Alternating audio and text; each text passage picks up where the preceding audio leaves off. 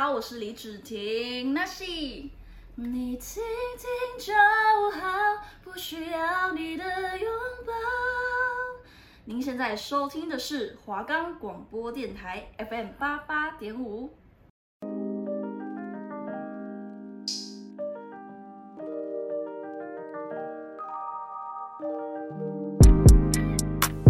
每周五下午一点到一点半，秀蕾、安娜、阿豪、阿西带你一同探索过去、现在、未来，让你对人生不再迷惘。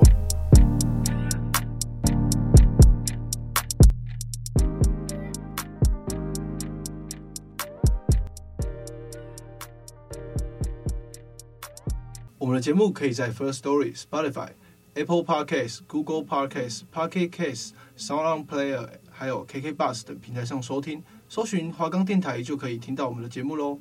欢迎收听今天的笑脸的安娜，我是阿西，我是阿豪。对，然后相信各位听众呢，听了上一集的新兵日记下，嗯、对不对？大概知道我们的节目走向了吧？对对，因为我们从第一集的开始失智症啊，还有后来的青少年的忧郁症的这个情况呢，嗯，去分析，慢慢到当兵嘛，对，所以大家知道，就是我们是追寻着人生的这个方向走。没错，如果各位听众在仔细 follow 我们的话，应该都会发现我们节目的规律。对对对对，从二十岁的时候，你会接触到了这个家中长辈，对，还有病症的事情，嗯，然后再带到当兵，所以我们接下来要做什么？我们这一集要。带各位听众来了解到自媒体的形成。那其实自媒体也就是我们所谓俗称的 YouTuber。那其实自媒体这方面又有点像是当完兵之后，因为正常人是当完兵之后接着就出社会工作了嘛。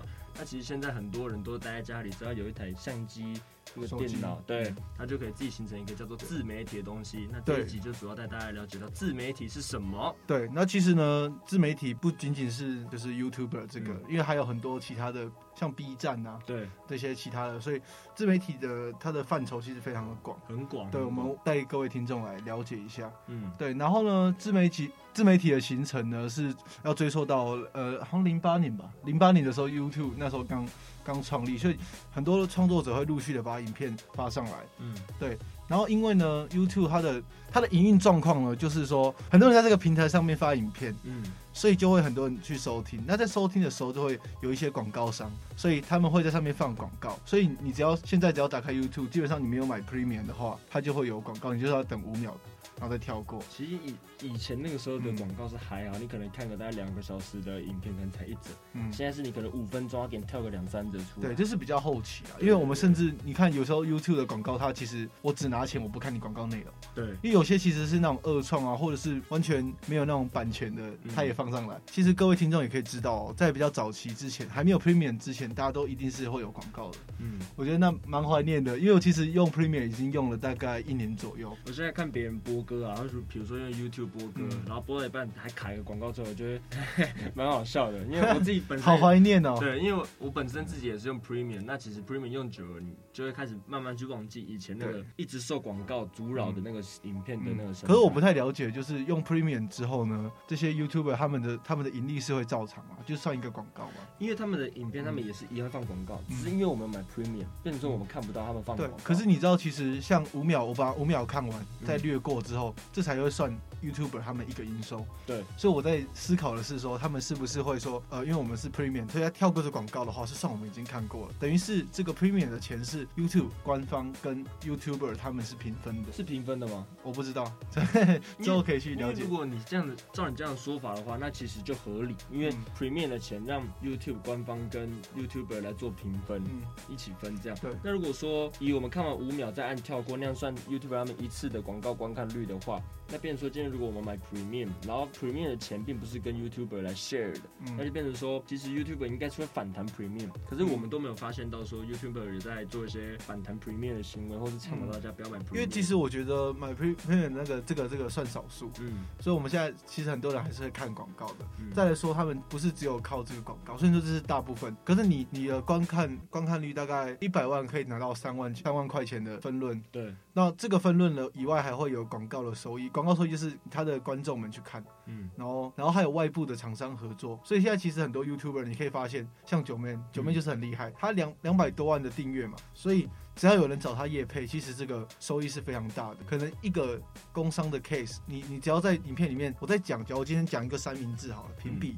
我桌上放一罐饮料，或者是他的一些器具，或是我中间加加了一个，像他之前有那个保险箱的，然后这个保险箱中间安插个可能十秒，一个影片总共三十秒好了，这可能一个 case 就是五五十万或者是百来万那种的。我觉得他们那个嗯钱呢、啊，也是要看那个嗯，就是他们外包给那个 YouTuber 他的名气有多大。嗯、你不可能说你今天给个十万订阅 YouTuber 还有五十万可以拿，这其实不太可能。然后我们前面讲哦，这自媒体的形成就是因为那时候 YouTube 刚开始创立嘛，创、嗯、立之后其实。你看的很多那些摄影的设备啊，还有我们电脑这些这些科技哦，日新月异。对，所以其实现在人手一支手机就可以用了。从他们早期可能要要买个大大一点的摄影机，然后再用个麦克风，到现在，对，然后还有还有他们可以拿这个当成固定收入。其实曾经有一个学者，还是他们有专家去分析过，基本上你只要有二十万的订阅，你有持续有观众再去 follow 你的影片的话，你可以养起一个大概三个人或四个人的一个家庭。嗯，对，其实你可以知道它的外部收益跟它原本内部的收益加起来有多少。对、啊，因为养起一个家庭，基本上房贷、车贷，然后你那些其他的杂志、小孩的学费等等的，一个月的支出应该至少要十万。就是因为很多 YouTuber 他们都会说，就是。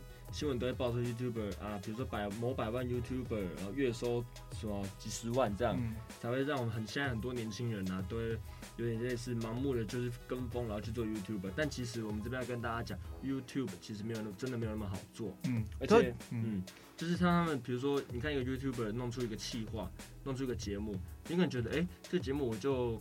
搞点，比如说专业的摄像头，例如说 GoPro 啊，或者是一些 Sony A 叉三之类的。但这些器材也是你的成本。嗯。然后你重点是你还要写企划书，嗯，你还要去安排这个要拍的东西。嗯。所以其实一个节目做的是很复杂，也是很累的。对，我们曾经有想过说，其实这些节目应该我们口条算还行。嗯。然后我们平常会聊天干话，所以我觉得这个节目其实很容易。可是呢，就是我们真正开始做的时候，第一集你就知道我们卡顿非常多。对。对。然后我看前。前几周有一个 D 卡有一个发文，就是说他最近才刚开始要做 YouTuber，然后他觉得是年轻想冲的时候，虽然买了一些器材，你知道他们器材你，你你光摄影机可能一个就就可能几十万，嗯。然后再来，因为因为你不可能，虽然说一开始的可能有些人会用手机，可是手机跟真的它的相机或者是那种摄影机出来的色调啊，那些那些比较专业的，我不懂，对对对，它还是有差。在你起步的时候用手机是还可以复合的，嗯，但是当你已经有一定的知名度，或者有一定的观看次数，嗯，一定的订阅者，那你那到那时候你就会发现，你身边这些器材是不够的，你必须要再去更新它，去进化那些设备。就大家会，因为现在观众都很挑剔，嗯，因为你有看到就有比较嘛，很多人你就会比较。对啊，对。然后，然后他还有，比如说买一些灯具，可能就好几万。反正就是做 YouTuber 啊，不是像他们荧幕前的那样那么简单、那么轻松。比如说，你看拍都市传说，哎，他买一些什么东西，然后到某个地方去做都市传说，很简单。但你不知道，他其实镜头外跟的是一车的人。嗯，灯光、摄影、脚本、宣传、发型设计师，那些都是成本的来源。对，然后所以这就是它大概会盛行的原因，就是我们现在科技的发达。其实归功到底，YouTube 自媒体可以盛行，还是要归功到科技啊。这就会有比较，就是比较其他的影响，可能就是比较难做。因为其实我们这年纪来说，我们现在开始做的话，前面已经有很多前辈了。嗯，所以自媒体可能很多人会觉得，就是相对啦，相对就是你创业是不太需要成本的。对，当然前提是。嗯，你没有成，你不用成本，可是前提是你要怎么去想办法制造流量。嗯，我们刚刚有一堂课叫媒体行销，对，这其实这也是很很关键一点。你可能觉得说，我现在看到什么节目啊，这怎么那么难看，还是怎么样？可是其实它还是有很多外部的宣传，嗯，他们有做很多企划案给那些业主，嗯，所以其实没有很容易。他们可能今天做出一个成功的企划案，可能有百万人去去看啊，或怎么样。可是真正真正愿意留下来，或者是。在他们实质上造成影响，可能会去点赞的，可能真的只有几百个人或几千人。你做自媒体，你还是要去，嗯、比如说你做个节目，你还是要仔细去思考一下说，说你今天这个节目要怎么样的走向，才有办法去 catch 到观众的胃。嗯，对，所以其实也是不简单。还有一些转型的例子，嗯，对，像像我们平常有微腾时间嘛，对，我们跟蛇丸的微腾时间，嗯、对，就是像那些微腾啊、洋葱，他们这些其实就是很很成功的，他们从脸书、Facebook 他们去经营那些四格漫画，嗯，或者是那种就是漫画去转成这种动画，嗯。所以动画，然后他把他粉丝带过了，就蛮成功。而且他们现在的订阅数，不管主频道还是副频道，加起来都至少一百万。但是你要想，他们在做出那个差不多时长十到二十分钟的一个影片，嗯、他们后面是要付出多少？嗯，对。然后我们可能一开始觉得说，哦，他 YouTuber 他们就是大家这样子拍，回去剪剪片，上个字幕就好了。可是你会发现，像原本夹娃娃机起家的那个含羞草嘛，含羞草日记，他们到后来其实要租一个很大的工作室，然后一出去可能他们团队都是十个人，嗯，对不对？嗯。企划，然后会计，这是比较比较基本的，然后还有剪辑师可能就两三个，因为我一个礼拜可能要出两三支片才会有固定的收入，才会有广告商来洽谈，还有包括他们的里面的演员。对。对，里面的演员就是 YouTuber 那几个，嗯，对，那光是一个团队可能十个人，你要怎么维持收入？一一个月至少都是可能至少要一两百万起跳，至少，而且你一定要有副业，所以很多其实来做的，像有些卖车的频道，他们其实就是比较像是宣传，因为他们主业还是不放在这里，所以如果你现在年轻人想要用 YouTuber 当主业，其实比较难，大部分都是可能现在中年人，观众也很爱看啊，那个中年人他们有些有些失业的，然后他们。借由这个自媒体，然后再继续。你应该有一些有一些 YouTuber 也想跟听众，比如说像我最喜欢的两个 YouTuber，一个是这群人，相信各位听众一定知道，因为他们就是晚上都会看。对，因为这群人他们的影片是，他们像他们当初也是像比如说展荣、展瑞，他们俩是双胞胎嘛。嗯、然后还有英生，最早其实他们三个人，他们是大学同学，然后后来认识的木星啊、尼克那些人，他们后来组成一个七个人团队，叫这群人。他台湾很早期非常非常前驱的那种。对，就是他们的频道，你你们各位听众，你们可以去看一看，就是从他们最早以前的影。影片到现在，从最早他们七个人做一支影片，到现在他们是一个团队、一个工作室，甚至还有经纪公司方面做出来的影片，嗯、那个质量跟质感就已经不一样。前阵子有一个报道，就是说其实很多人都认为可能音声或是谁是老板，嗯，但他们其实老板还是另外的，对，就是有一个头，对，就像之前在《不疯狂就等死，他们经纪公司旁边还有一个大的老板，嗯，他们不是有之前有出来讲话吗？对啊，对啊，就其实没有我们想象中那么容易，就像。很爱演，很爱演。他们早期的时候，一开始他们说啊，他们后来说自己做嘛。可一开始其实他们也是有经纪公司的，嗯，所以可能只是我们没有去碰到这一块。可是他们其实都蛮复杂的。就是你看很爱演，像我第二个想要讲就是很爱演，因为他们三个人，嗯、你看他们牛牛排、胡椒、蛇丸，他们三个人，你看他们可能就是今天啊，比如说什么超什么十几人份的部队锅，你 看他们在拍影片的过程中是好玩的。但是你没有去看牛排私底下的频道，你就知道说。他在想这个企划的时候，他写写过多少次，嗯、跟胡椒讨论多少次，那个镜位要怎么走，东西要怎么带，他们很自然的干话，然后可是光是镜位或者是他们后后置的剪辑，像你看新的牛排的频道，嗯、他的生活频道，他就有 po 很多剪辑很厉害的，就是那种绿幕。他自己做特效，牛排自己也有讲，他说他每天早上，他每天的行程 schedule 都一样。他早上起来可能就是吃完早餐，他就开始读有关于主持的主持类型的文章或者书，然后再就是剪片这样。嗯、但他们一个影，因为他们好像是没有特别请剪辑师，一直到他们现在单飞之后，可能就各自请剪辑师。他们当初很爱演三个人组团的时候，剪辑通常都是由牛排跟胡椒负责。一部十十多分钟的片，可能会分拆一半，一半牛排剪，一半蛇丸，一一半胡椒剪。对，所以其实你们看到他们很很类似这种很风光啊，或者是看起来拍个影片，哎、欸，很简单，然后有个相机、有麦克风、有人就可以拍了。但其实他们私底下跟背后是要付出很多努力。没有一个行业是简单的。对。好，那这些呢，大概就是这些自媒体的形成，还有它盛行的原因。对对，然后我们还有分享一些我们自己喜欢的 YouTuber。嗯，对，就是我们这边先做休息啦。那接下来要带给大家听一首 Imagine Dragon 的 Thunder。那为什么我们想给大家听 Thunder 呢？因为我们想要比喻自媒体啊 YouTuber 这种东西，就像是一个闪电一样，啪一下就突然变有，突然窜起的一个行业啊。对，对当然呢，它有另外一个含义，因为 Thunder 它其实闪电一出来，它其实很快就消失了。对。因为他们就是会一直在换，一直在换，嗯、这个圈子一直在换，就是可能今天你红了，过没多久就就就是换别人红，你就你就落寞了，对对，这是变换非常快，就是这样。那接下来给大家带来一首《Thunder，Just a Young Girl was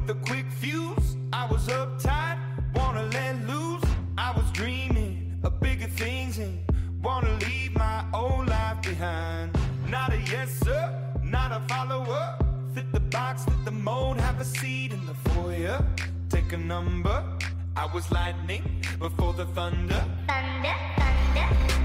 Thunder, thunder, thunder, thunder, thunder, thunder, thunder, thunder, thunder, thunder, thunder, thunder. Thunder, feel the thunder. Lightning and the thunder. Thunder, feel the thunder. Lightning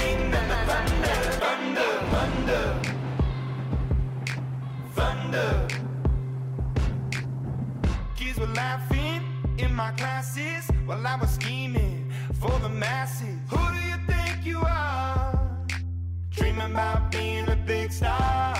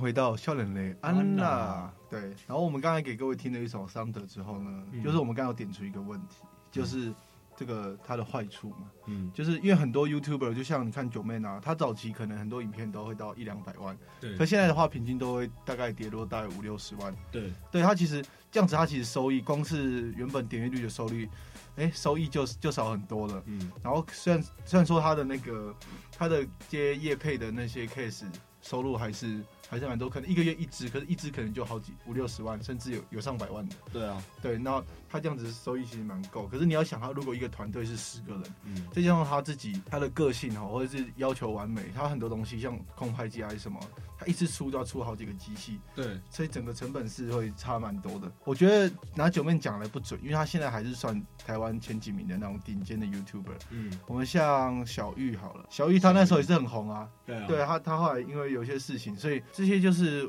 网络太盛太盛行来引发的后。虽然说她自己她自己那时候选的题材是母乳事件，选的也不对，只是说因为大家这样子传来传去，所以其实舆论的风向其实也是变得很快，因为网络太自由了，手机打一打字就可以出来攻击人。嗯，对啊，虽然说这件事情是他的问题，只是我说其实很容易就会就会有过气啊，或者是那种攻击的事情发生。然后就像圣结石，嗯，那圣结石以前也是那种年轻人小朋友很喜欢的百万 YouTuber ban，然后这种啊。Bang，大家好，对对，然后结果你看他现在竟然在做诈骗的那种，就帮忙分析那种你去投资啊多少钱，一千块然后可以利滚利，然后生出个多少钱，然后还帮忙拍拍一支片，嗯，我是不知道收多少啦。他那时候甚至还有出联名的 T。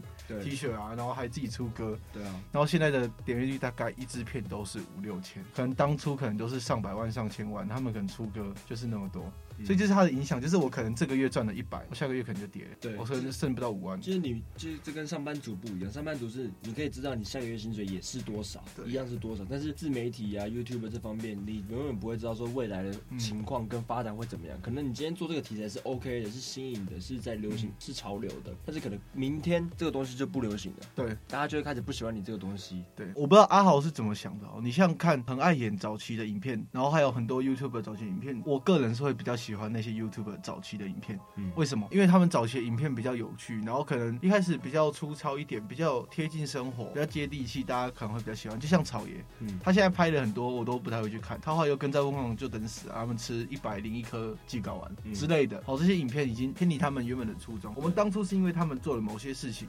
他的风格，所以我们去追踪。可是我觉得到后期可能也不用太久了。可能他这 YouTuber 我追踪他的时候，他已经做两个。我把他前面影片看过，嗯，他之后呢开始做大，开始转型之后呢，他影片就是不会再是你喜欢的，变得说这些 YouTuber 大概平均都是可能三年或五年之内就就会就很容易就挂掉了。这就是他比较大的坏处。因为像你像你的想法是说你喜欢他们早期的影片，因为他们早期的影片是他们真的是自己去拍，但是像一个东西慢慢做大了，势必就会有商业化的行为跟商业化的转机。因为像比如说你刚刚说草爷，草爷就是因为他现在商业化了，他可能讲什么东西，突然都会讲到一个商业的东西，或者是业配之类的。我觉得业配是无法避免，而且我真的如果很喜欢、很支持一个 YouTuber，我会愿意去做这件事情。我觉得这还好，只是说他会失去原本的味道。对，我有时候会看一些呃，可能 B 站的那些 UP 主、嗯、UP 主。他们很多都是都是这样子啊，可能一开始做，然后就是他们的影片也是一开始比较简单，然后后来呢，你会发现他的场景也变了，因为我现在有钱了嘛，我租个场地，我一开始做吃播好了，我之后租了一个场地，然后就跟你原本看到的那个场景不一样，剪接变得很顺了，他也不会留那么多他自己吃东西的画面，你就慢慢的会退出，你不会再去，就是就已经跟当初你看他的感觉，对，他的他的流量他的流量就变少，然后再来很爱演，他可能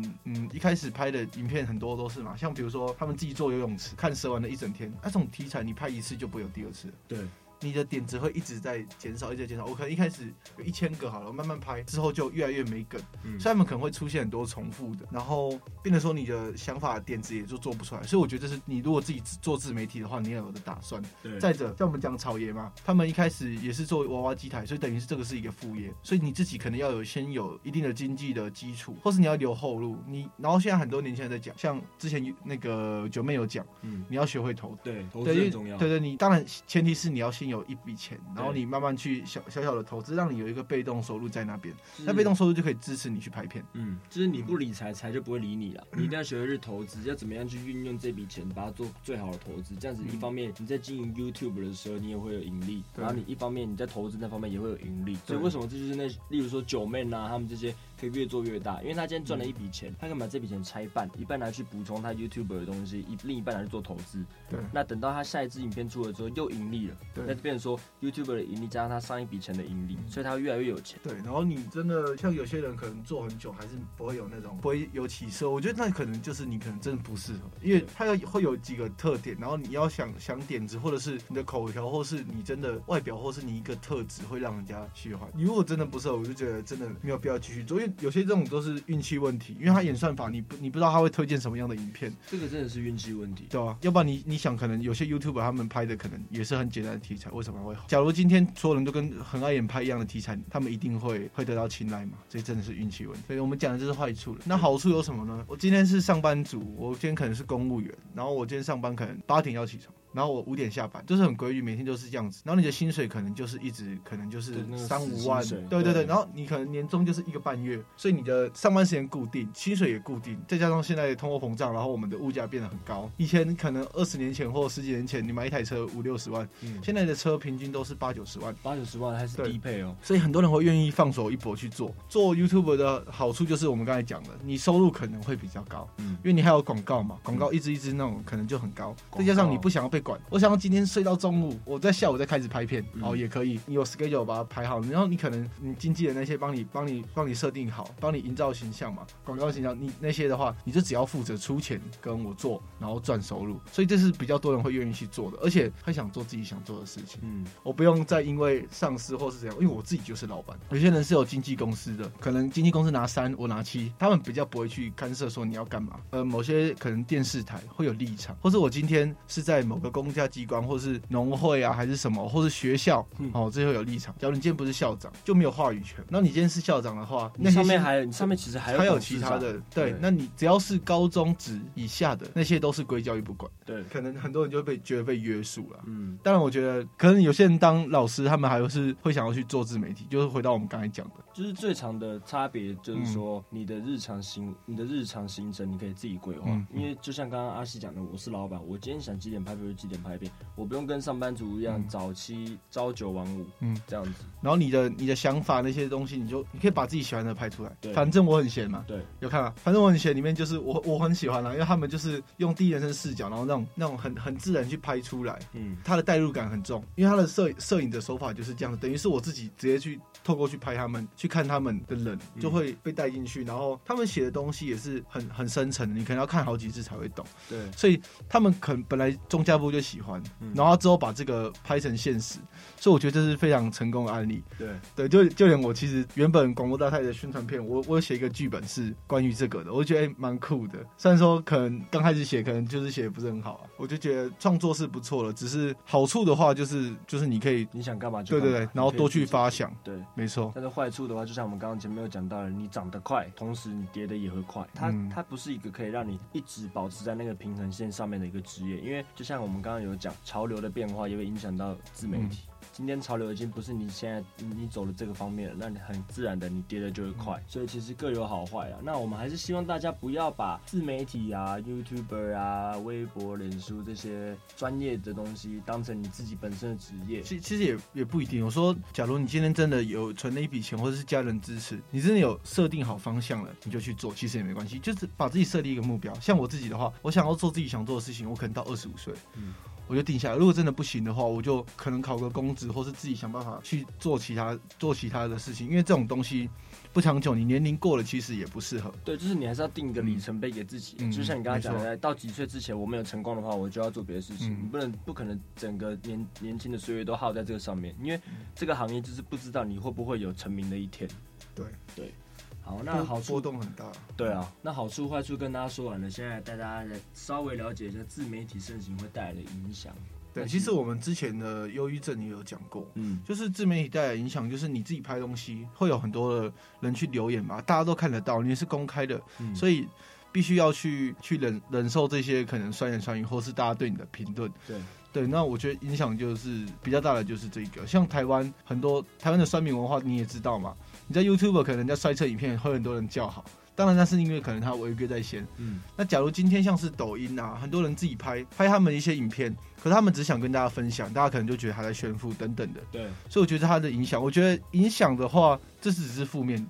嗯那正面其实还有一些啦，就是我们可以看到不同的世界的人。假如我今天在台湾，我可以可能可以看到波兰的 YouTuber 他们在分享他们的民情。就是网络无国界啦。嗯，是，我觉得这是我非常乐于见到，就是大家比较喜欢的。嗯，所以这也是我曾经有想过想要做 YouTuber 的的一个原因啦因。为即使我们在这么这么小的台湾，嗯我们还是可以看到世界各国的一些 YouTuber 他们发的影片啊，嗯或者他们的文化，都可以交流对，都可以都可以透过网络这一块来去做交流。你看像，像恩熙俊，他有时候会出国，然后带你去了解各国的饮酒的文化，或是在地的对，那些什么，所以我就觉得我我我很喜欢，我可能三不五时就会去看一下这片，因为我可以我自己现在能力没办法达到的，我可以借由别人的的手，然后他们去带我们看到这些其他的世界，嗯，像可能像刘佩，刘佩他去他他他在美国啊，然后接下来是美国，然后就是可以拍其他国家，还在抓 Pokemon，然后那那也是一个，然后像阿成斯，阿成斯他是在法国，嗯，他在法国的餐厅，然后带大家饮食了解他们的饮食文化，然后还有教大家做这些东西。嗯，一方面他给自己带来收入，可以养养家，追寻他的梦想；一方面可以带我们的观众去了解这些东西。我觉得这是非常喜欢的。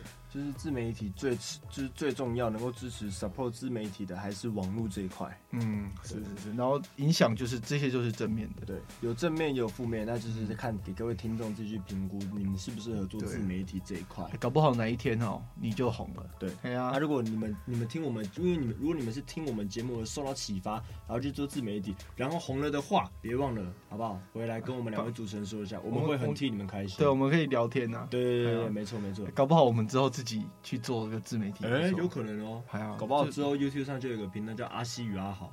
对啊，听众到时候如果看到这个频道，也是要去帮我多支持一下，好不好？OK。对，然后我们今天的节目其实就差不多到这里。对，又差不多到一个尾声了。下一周可以好好期待一下。嗯，对，我们不会跟你们说我们要做什么。对啊，搞不好下周我们周计划又会改。对，哎呀，那如果你们是文化的朋友、老师的话，最近我们文化大学新闻学系的广播组举办了一个广播大赛，广播主播大赛，那也要麻烦大家赶快来报名支持一下我们，好不好？